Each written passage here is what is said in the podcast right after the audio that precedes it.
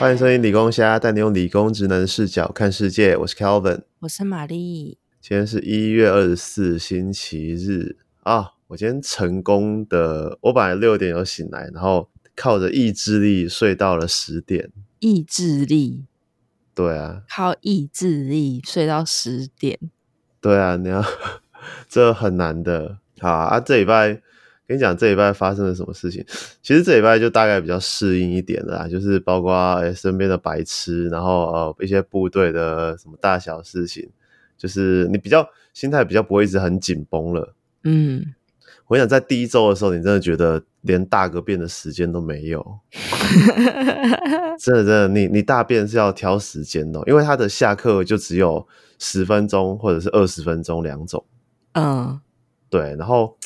就是二十分钟要大个便，其实也没有到很舒服吧。我自己是没有需要很久啦。可是你不觉得，就是 你你想象一下，你在一个很多人的环境，然后一百多个人，然后就是都用同一个厕所，然后你你随时想着接下来几点什么时候又要集合，嗯，然后没到又要被骂之类的，嗯。好，这个时候你就会非常紧张，你就会变成时间管理大师。嗯，我在里面真的变成时间管理大师。我上次边大便边剪指甲，有什么事？对啊，他不定时就会抽查你的指甲啊，然后胡子啊什么的有没有刮啊之类的。嗯，啊，是就大概讲啊。不过有一件很意想不到的事情，就是。由于我们班长唱歌实在他妈太难听了，他就教一首歌，然后他妈都不知道在唱三小，反正你可以确定不可能有歌长这个样子。嗯哼，对，就是你虽然不知道这首歌原曲怎样，但你可以确定不可能有歌长这个样子。可是呢，多惨。就他，他就唱了一个很奇怪的版本，然后好，大家就之后都那样跟着唱。然后我每次只要听到要唱这首歌，我就头开始痛，因为讲真的，这这首歌的旋律也不是特别的鲜明，或是呃，它可能有一点像是国歌那种感觉，就是它的音调的起伏并不是很明显。嗯，好，那这种歌就特别难唱。嗯，哎，对对，所以呃。我们我们就一直唱了一个很奇怪的版本，然后我我每次唱我都觉得哦头开始痛，所以我这礼拜就决定呢，我一定要回家，然后去找那个原曲来听，到底这首歌是长怎样。对我现在已经快要把那个错误版从我脑海中洗掉了，笑死！才要对，就是 放假的时候出来。对我我真的，你知道放假的时候，一般来说你你完全不想管军中的任何事情的，对啊。啊！结果我竟然被逼疯到，我需要 为了唱出正确版的，我要去找一个东西来洗我的耳朵。唉，好想听到底是多惨呢？看我班长就是在已经唱的够难听了，然后他还唱到烧虾，然后就根本不知道在唱啥笑。哦，讲到烧虾，我想到我们同梯有一个原住民，嗯，然后矮矮的，他很矮，然后又圆圆的，然后他的他的头。就是一个，它的头是蛋形的，嘿，不是椭圆哦，是蛋形，就是它的下面是比较胖的。啊。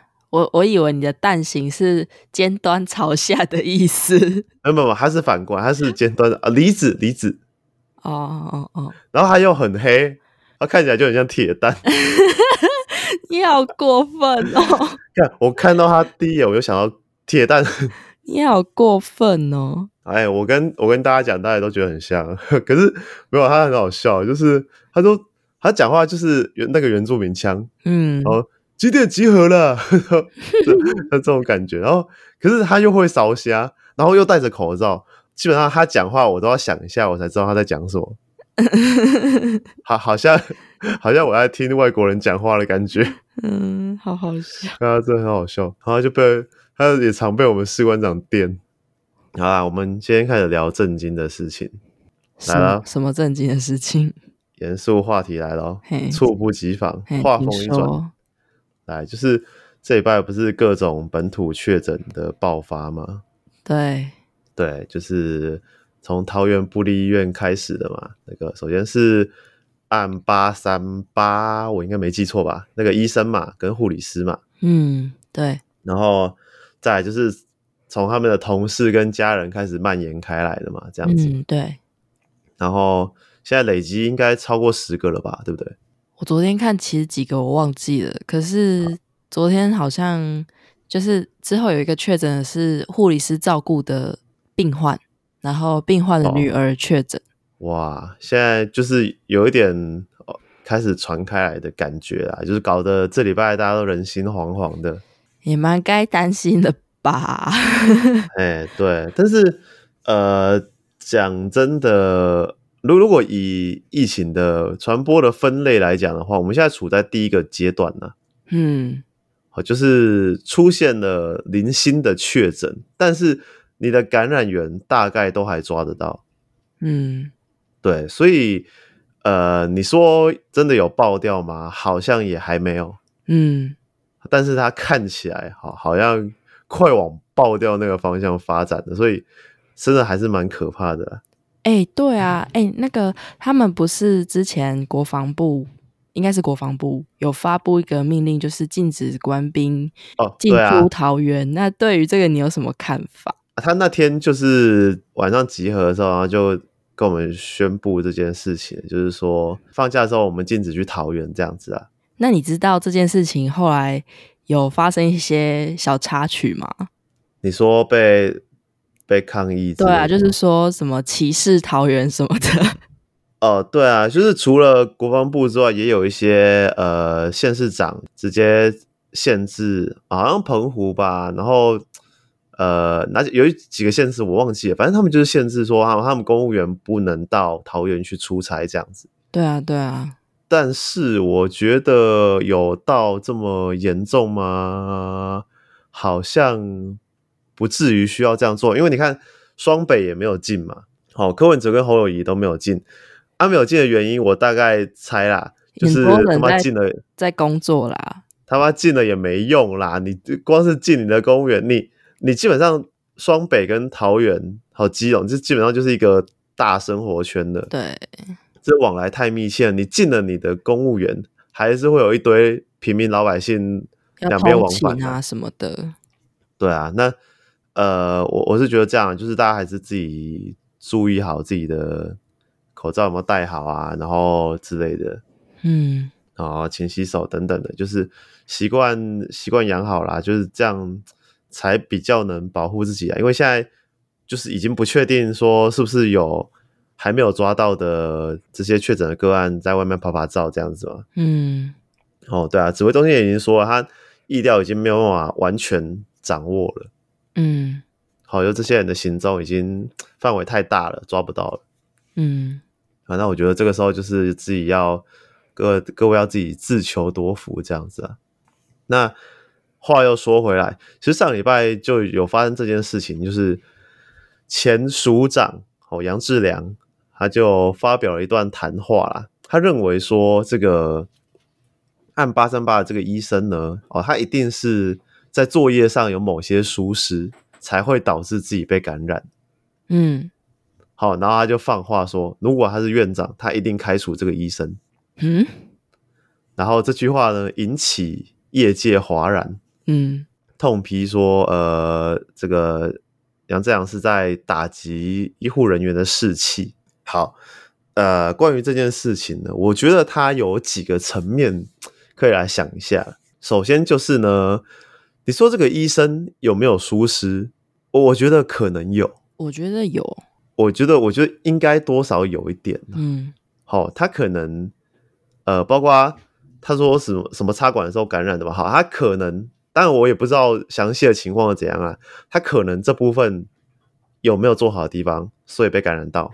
嗯，当然这个是这个是推测部分嘛，因为讲这实际状况，我们也不是那个医生，我们也不在现场，也不知道实际状况怎样。但是确实有可能嘛，嗯，对吧？就是其他哎，其他帮那个病患插管的怎么都没有感染，就你感染，嗯，就是合理推测有这个可能，他座位上有一些疏失嘛，这样子。对，那另一个是。他一月八号发现有症状，他自己发现有症状，可是他过了几天才就诊，太慢了。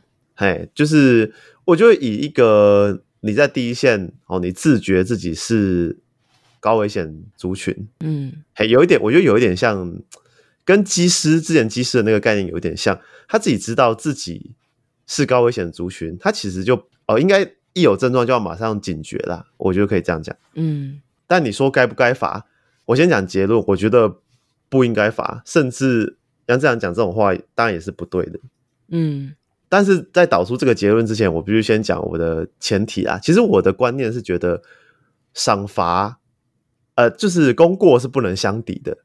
嗯嘿，我自己是这样觉得，就是哎、诶你今天干了什么好事，然后当然这件好事，真的这件好事，我们可以表扬你，好，可以给你一些呃实质上的好处，但是呃，你做了坏事，一样要接受惩处。嗯好，但是为什么最后会导出这个不能罚他，好，甚甚至不应该骂他的这种这个结论呢？其实有两个点。第一件事情是他的功过，他的功有被奖赏吗？没有，没有，就是这些护理人员每天辛辛苦苦的哦，在第一线面对这些病患，他的功也只是领他原本的薪水而已。对啊，对，这就是重点了。他本来就是做这个工作的啊，今天疫情来了啊，很衰，刚好他的工作量加重了。嗯但是他有获得什么实质上的好处吗？其实并没有。好，那所以这个时候呢，你要说，哎，功过相抵，我觉得也还说得过去。嗯好，在这个时候以他的功来来弥补这个哦，他可能无意间犯下的这个这个错误，我觉得是合理的。好，这是我第一点觉得不应该对他就责的地方。好，那第二点是一样，就是我们护理人员这是他本来的工作嘛。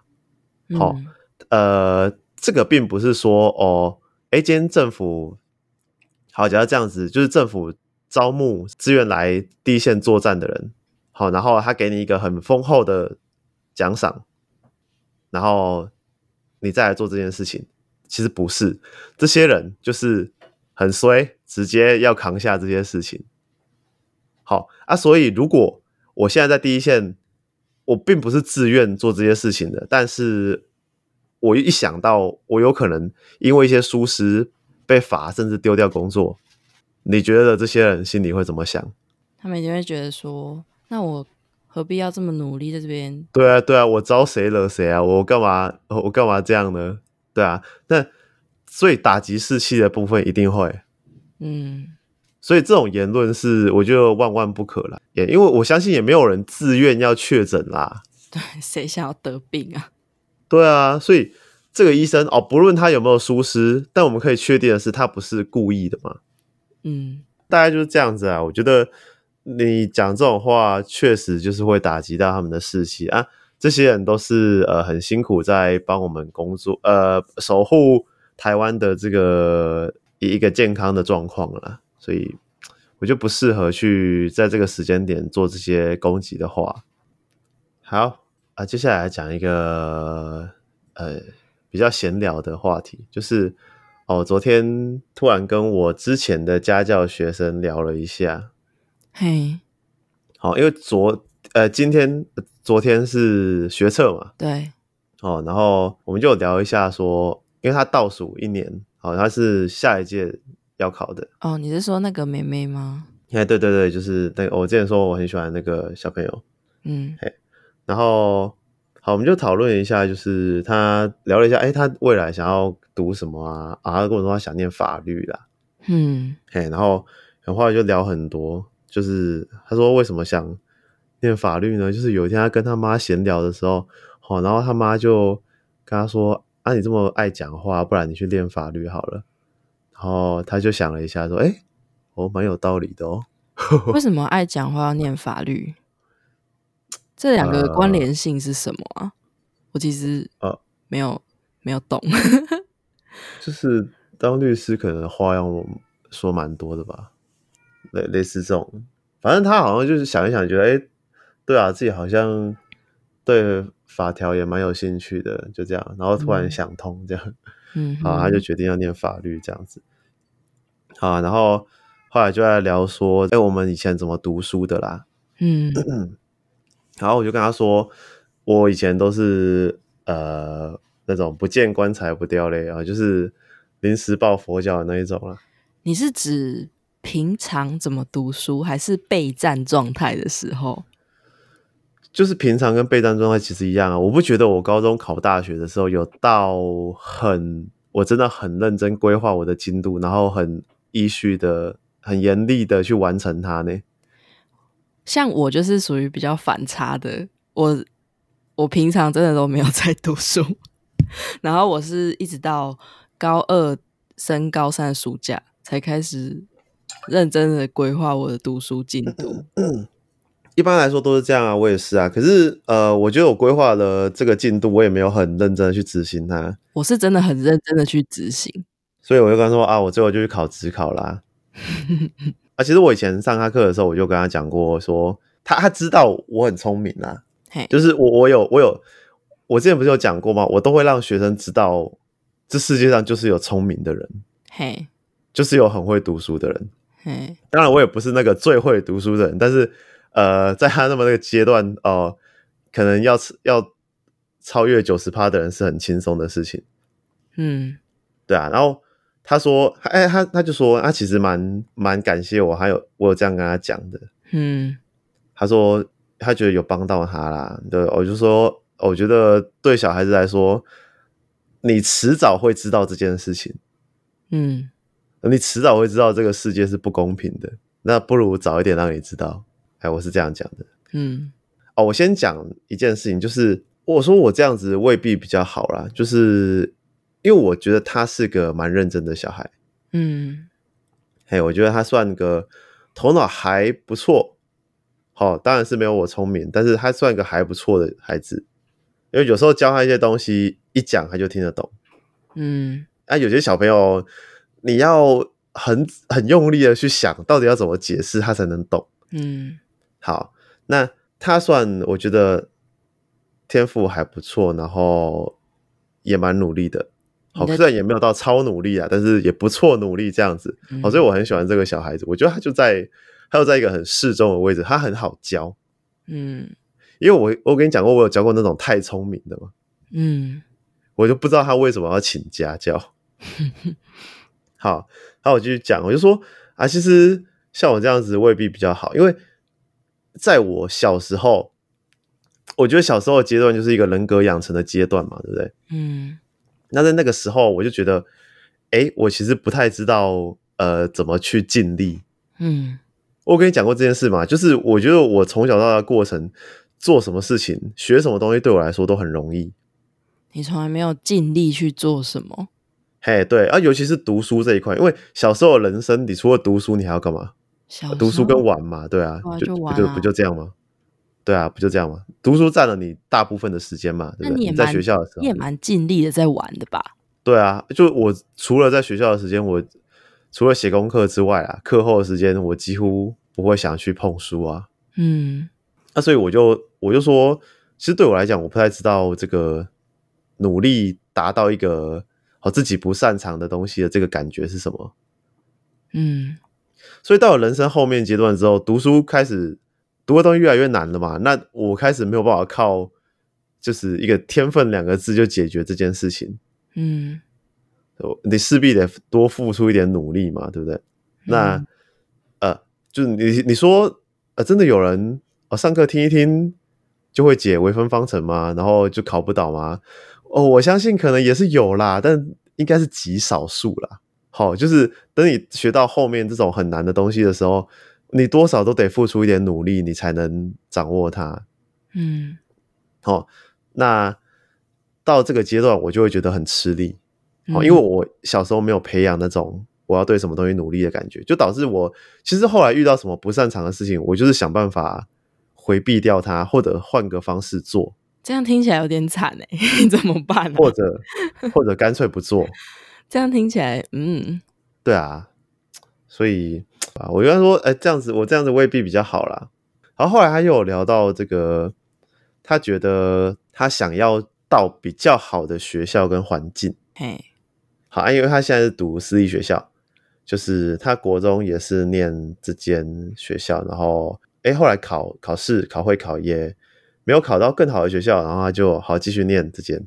嗯好，那私立学校就是程度落差应该会蛮大的啦。我一般来讲，就是一般的班级跟资优班，是我记得私立学校是会把成绩特别好的人隔出来自己一班。有些会，有些会这样做，但我不确定他们有没有这样做啦。但私立学校蛮多，就是哎，诶家长可能经济状况允许，然后他想要自己的学生有比较好的准备方式，然后比较有人，私校学校比较会比较会压学生嘛，嗯好，比较会鞭策学生，这样讲好了。那他们可能就会想要让自己的小孩，哎，去这样的学校，然后有人逼他这样子。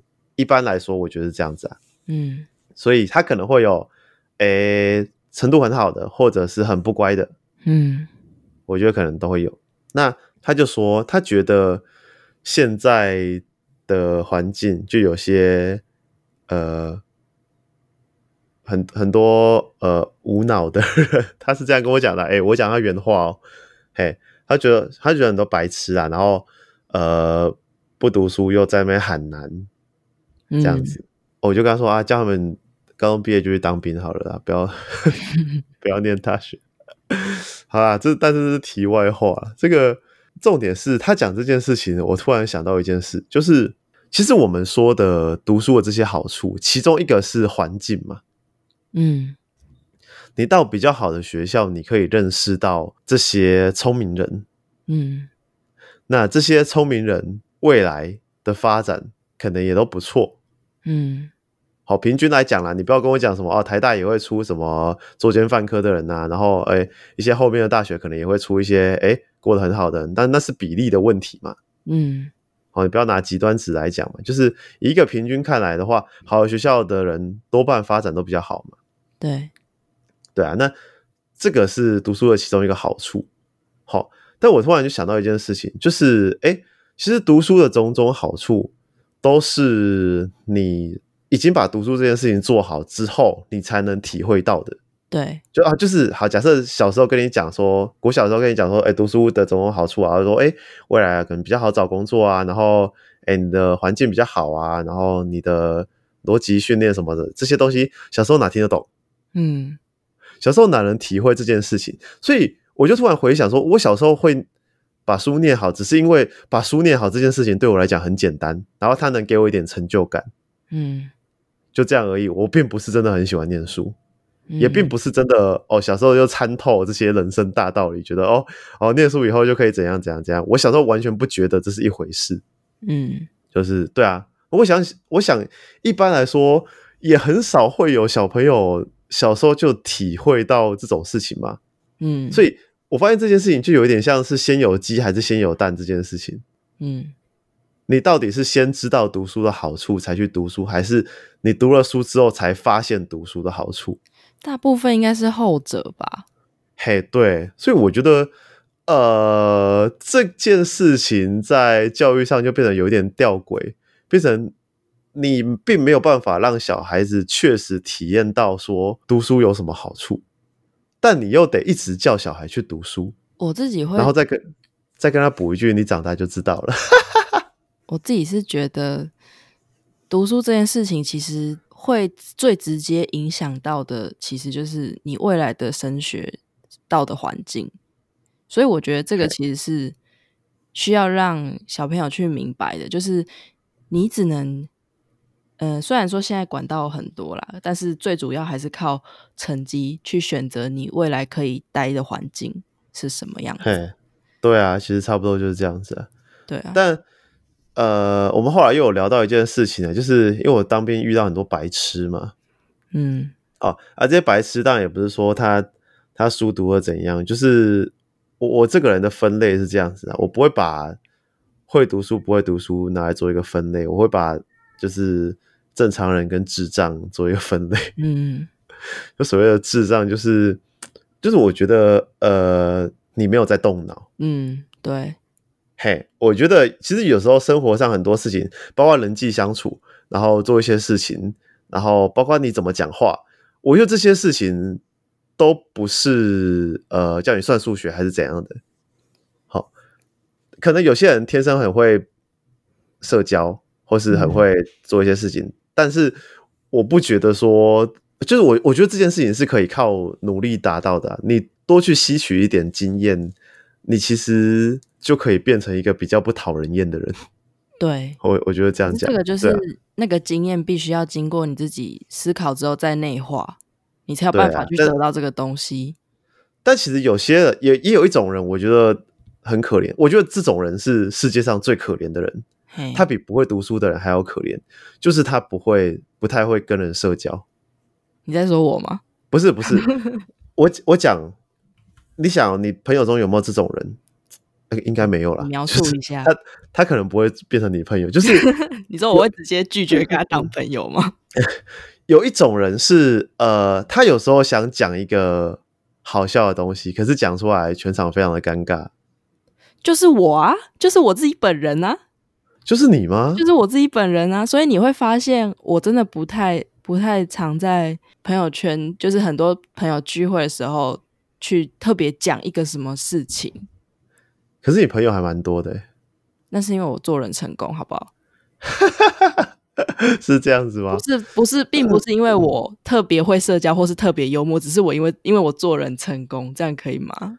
没有啦，但我觉得你社交方面没问题哈。你可能呃呃开玩笑的功夫没有很好，所以就会直接放弃这个部分。嗨，对我，但我觉得这这倒还好。可是我在讲的这种人是，他可能平常跟你对谈，你就会有一种，哦，你说对谈上面的障碍吗？你就会有一种跟这个人不在同一条线上的感觉，这种朋呃，你会觉得你好像在跟外星人讲话啦同。学间是有啦，对啊，你会觉得你好像在跟外星人讲话。可是这种人，你你就会发现，在大学班级里面，因为大学班级人实在太多了，所以通常大家都会是一个小团体，一个小团体。嘿，我我的小团体不是只说互相敌对对，但是我总会找到一些比较比好的较好的朋友，友，这样。然后你就会发现那种人永远都是自己一个人做，然后自己一个人去吃饭，然后自己一个嘿，人对，分组都找不到人那种。我觉得这种人是世界上最可怜的人。而且我说他可怜的原因，是因为这种人通常无害，我我不这么认为，是吗？我不这么认为，因为好啦，可能是我没有遇到你说的那种类型，可是就我的经验来说，我觉得这种人通常会伴随着他潜藏的危机，你知道吗？就是当例如当说跟他分分到组分到的时候同，一组哦，好，那会突然爆炸。好，那假设说不跟他分在同一组的话，就是你们就平行的在这个世界上活着，嘿，他基本上无害嘛，对不对？是无害啦，对啦，我比较讨厌的人是脑子不太好，然后又喜欢呃，又觉得自己很厉害这种人，脑子不太好又喜欢抢出头的人，嘿，对，就觉得自己很厉害，好，然后喜欢大家吹捧他的这种感觉。火林兵就是这样子的，其实我觉得他也蛮可怜的，他他应该是缺乏自信，但我不会可怜他，因为我觉得他是因为他外显出来的这个感觉让我很讨厌，就是个智障反正。我就反正我就很讨厌自以为是的人，嗯哼，对啊，所以这种人特别让我讨厌。那我刚刚讲的前一种人呢，我会可怜他，但我也不会跟他做朋友。就是对，好啦，就是讲真的，小时候会听到人家说哦，出社会之后交的朋友都是可能比较现实啊，或是基于利益才在一起的。嗯哼，好、啊，会觉得哎，诶怎么怎么这样子？但我觉得，呃，好像好像本来就应该这样，我觉得这样才是正常的啦。怎么说？因为小时候是把你强制的关在一个班上嘛，嗯，哦，你并没有选择自己能跟什么人来往的自由。对，对啊，那有些吉歪郎你就不想跟他做朋友，但你还是可以坐在他旁边啊，因为你们得在同一间教室里。我就会把桌子挪过来，差大概两公分。然后那老师帮你们分好位置啊，因为有些人你不想跟他来往，你还是得跟他来往。对啦，好、就跟那个部队里面一样，我想跟我林斌这个智障在一起嘛，我也不想啊。可能就是被迫分到同一个班上。对啊，就睡我上面啊，每次睡觉都在博饮博饮干你啊，想扒下去为，什么要叫你啊？就我不知道，没有吧？就就想就有事情在那边闹啦，反正他就喜欢这边闹来闹去的啊。然后我觉得女生的圈子应该没有这种人呐、但是男生的圈子就有一种人很喜欢哦，有时候来摸你一下，拍你一下屁股啊，然后就是他感觉很过动，你知道吗？我觉得男生行为真的还是偏幼稚诶、我真的自从呃，可能高中啦，高中还有高中会就是跟很好的朋友会这样子，可是大学就真的是没有欸诶、就是对人长大之后，应该要有一个人跟人的社交泡泡。这个不是指社交安全距离哦，是一个你自己知道每个人有一个一个尊舒重的适圈，距离。对舒适的距离。好、这个东西，呃，在挤一点的时候，哦，你可以，你确实确实可以哦，大家站近一点。可是，一般来说，好，这我觉得正常有社交智慧的人类应该都知道，碰人家没？应该都知道，我们应该还是要保持一个最低的距离，我们不要互相碰触。对啊，对，这就是我讲的没有脑的人。唉好啊，但是梅梅跟我讲的这个无脑的定义，他可能还停留在不会读书啦。嗯哼，嘿，他可能还没有遇过这种白痴。上大学就知道了。嘿，我又跟他说，你现在觉得，你就你就想象外面世界的智障是你现在遇到的十倍吧？而且你你现在是遇到的是跟你可能是跟你层次还算接近的智障，哎，对我就跟他说，其实我不觉得你们学校哦，你的朋友啦，我我就说我不觉得你会跟八加九来往啦，所以我就觉得你的朋友可能对，可能都还是处于只是不会读书，但是品性都还算好的。还没有遇过那种层次真的差很多的智障，哎还没有遇过那种长歪的很可怕。嘿，那种我真的头就开始痛。啊，偏偏这种智障有很多，然后我们就在，我就跟他讲说，哦，外面的 世界是这样子，然后他就说，哎，还好我们都是呃有脑幸福的人。我跟他说，你错了，当智障才是幸福的。当有脑人才是 很最痛苦的那个，好不好？因因为我们知道智障是什么，所以必须要对啊 我就说，你觉得你他会觉得智障会会知道自己是智障吗？当然不会啊。他如果知道自己是智障，他就不会是智障了，好吗？笑死。对啊，对，好，所以我们结论大概就停在这里。好，呃，欢迎回来，我们最后的影视分享时间。今天要来讲一部 Netflix 上的新的剧集，叫做《亚森罗平》。嗯，你有看了吗？还没看，还没看啊。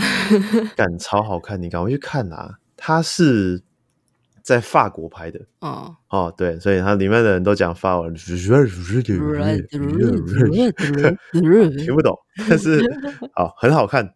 好，它的主角是一个黑人。哦，好，他其实跟概念跟新世纪福尔摩斯有一点像。好，他就是在仿照说亚森罗平是一个怪盗嘛，嗯，对，哦，他是一个绅士怪盗，然后他等于算是法国的一个知名的作品呐、他就等于算是改编它，然后用亚森罗平的这个人设，然后做一个现代版的亚森罗平这样子。嗯，这个题材呢，当然讲到怪盗，一定就是要偷东西嘛。对，好，所以他第一个主轴就定调在劫盗片。嗯，好，但他除了劫盗片之外，还融合了悬疑推理。嗯，干超好看，你不觉得这两个主题加在一起就是不可能难看吗？要拍很难看，代表导演失败。就是哎、这这个道理就跟好吃的东西配好吃的东西不可能难吃一样。这这个就不好说了。好，反正重点就是一开始男主角发现罗浮宫要拍卖一条消失很久的项链，嗯然后这个项链跟男主角的身世有很大的关系。嗯好，就在男主角小时候，这条项链本来是被一个被他们家的老板收藏的。嘿啊，然后他的爸爸是在帮这个老板开车的司机，嘿，然后他爸是一个很好很好的人。然后有一天呢，这个老板说项链不见了，然后要怪罪到这个司机头上，嗯然后他就说哦，保险箱旁边都是你的指纹啊，然后等等等等的。好，然后最后呢，他爸就因为这件事情被捕，嗯最后在监狱中上吊自杀了。嗯好，然后这件这个项链当时也没有找到哦。嗯然后这件事情就这样过了二十五年，这件这个项链又跑出来，然后所以这个男主角就决定要把这个项链偷出来，然后顺便把他爸为什么要受这个冤狱这件事情查个水落石出。嗯听起来是不是很屌？嗯，听起来很厉害。对，他就同时会有劫盗片，比如说他一开始要计划怎么进入罗浮宫嘛，嗯然后呃，他就会呃先说哦，呃什么哪一个通道，哪里的安检最不严格，好，他可以透过哪里把东西怎么进去，怎么出来，这样子，嗯嘿，反正还蛮酷的。当然，呃，手法上面嘛，还是有一点扯啦。我觉得难免都会这样，就是电影劫盗片比较夸饰一点。嘿嘿，本来就没有办法到很合理啦，不然就哎大家看一看截盗片，我就可以去罗浮宫偷东西了吗？当然不是咯。那它分成上下半播出，它现在都是第一季，可是它第一季目前前半只上了五五集，所以看了觉得哦，超级那个心痒痒。那我还是等它完结再看好了。好，然后 其实我顺便讲一下这个劫盗片这个类型哦，它的一个我我觉得好坏的劫盗片的差别好了啦。好，呃，我之前很喜欢的劫盗影集哈，《纸房子》，它也是在 Netflix 上面播出的。那它目前已经到四季了啊，我非常非常喜欢它。我觉得好的劫盗片是这样子的，呃，劫盗片最爽的地方是什么？就是你缜密计划之后，然后完成这个任务嘛，你会有一种很舒服的感觉，嗯。然后你会去赞叹说：“哇，这个计划怎么这么聪明。嗯？”同时呢，当发生了一些计划之外的事情，哎，当你以为这件事情出包了，但是哎，没有，这件事情都在这个主角的计算之内，嗯。这东西看起来是最爽的。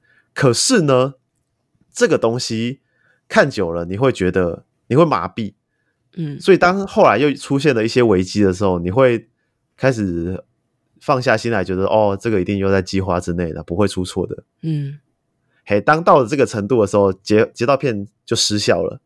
对，所以要如何不让这个截到片失效？